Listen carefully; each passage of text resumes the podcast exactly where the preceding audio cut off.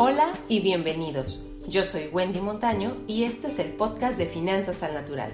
Aquí vas a encontrar tips, consejos, experiencia e inspiración para que puedas organizar tus finanzas personales, disfrutarlas y hacer crecer tu patrimonio. Comenzamos.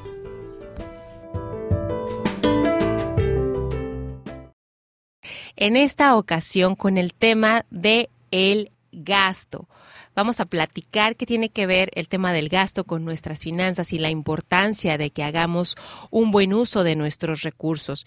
Eh, fíjense que hay veces que esta categoría en particular se manda al extremo de lo negativo y donde es de no gastes, guarda todo el dinero, ahorra, cuida tu gasto y tal. Y ciertamente es importante eh, hacer una buena selección de las cosas en las que vamos a gastar, porque también es cierto que cuando no se entiende de límites no hay fortuna que alcance. Sin embargo, el gasto, al igual que el tema del ahorro o la inversión, tienen eh, su lugar y tienen importancia dentro de unas finanzas personales sanas. ¿A qué me refiero? A que, bueno, Dios bendice el trabajo de las personas por medio de, de una remuneración que reciben y es es muy válido gastarlo en cosas que las personas eh, podamos disfrutar. No se trata solo de acumular y acumular sin gozar de esa satisfacción. Y debo de decirles también que el gastar con tranquilidad y confianza habla de finanzas personales sanas, saludables. Eh, por eso es importante también incluir el gasto en cosas que me hagan sentir bien, en cosas que me hagan ser mejor persona, en cosas que simplemente sean para un gusto. Pero repito, tampoco puedo gastar todo mi sueldo en cosas que solamente me den gusto. Cuando nos vamos a los extremos es cuando empiezan las connotaciones negativas. Ahora, algunas personas me preguntan, bueno, cuando estoy en un proceso de reestructura de mis finanzas, ¿puedo seguir gastando? Y como gastaba, y aquí la respuesta es, sí puedes seguir gastando, es importante que te sigas dando gustos para que logres llegar a tu meta, pero no los gustos que te dabas eh, antes de, de iniciar esta reestructura. Es decir, no se vale querer seguir yendo, voy a exagerar, a jugar golf todos los fines de semana o tampoco puedo estar aspirando a llevar a mis hijos a Disney cada mes eh, si eso me representa un gasto muy fuerte. Pero tampoco se trata de restringir todos los gastos y decir no voy a, a comprarme absolutamente nada porque estoy en un proceso de reestructura. No, les quiero compartir que cuando uno está ajustando sus finanzas es importante se reserve 100 pesos, 10 dólares, una cantidad módica para seguirse dando gustos y seguirse apapachando.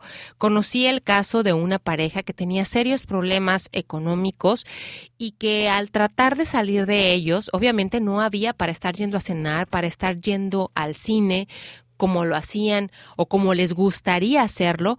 Entonces esta pareja lo que decidió hacer, y la verdad es que me pareció súper muy bueno el ejemplo para compartirlo, se asignaban un presupuesto de módicos 5 dólares a la semana y salían a tomar una taza de té o un café. Entonces les alcanzaba para sus dos tazas de té o café y dejar un poquito para la propina.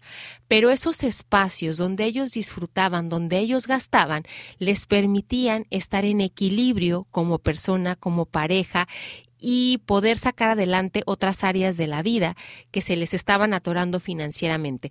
Después de un periodo de tiempo, obviamente salen de este periodo de ajuste y empiezan a gastar de manera rutinaria o regular. Entonces, aquí la invitación es siempre hay que dejar una partecita del recurso para gastarla en algún gusto.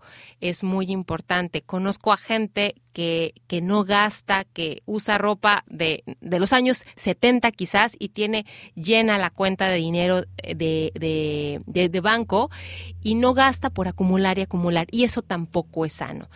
Eh, entonces, la recomendación es esta eh, equilibremos nuestro gasto.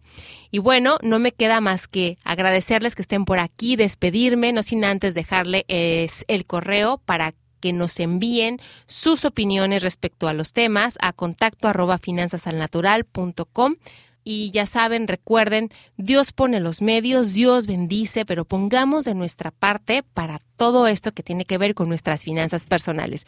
Y me despido, no sin antes recordarles que en materia de finanzas personales el dinero solamente es un muy buen pretexto, pero lo que siempre buscamos va mucho más allá. Nos vemos pronto.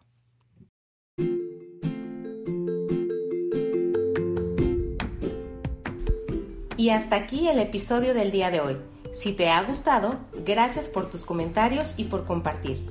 Para más tips y consejos, puedes seguirnos en Facebook, Instagram y YouTube como Finanzas al Natural. Nos vemos pronto.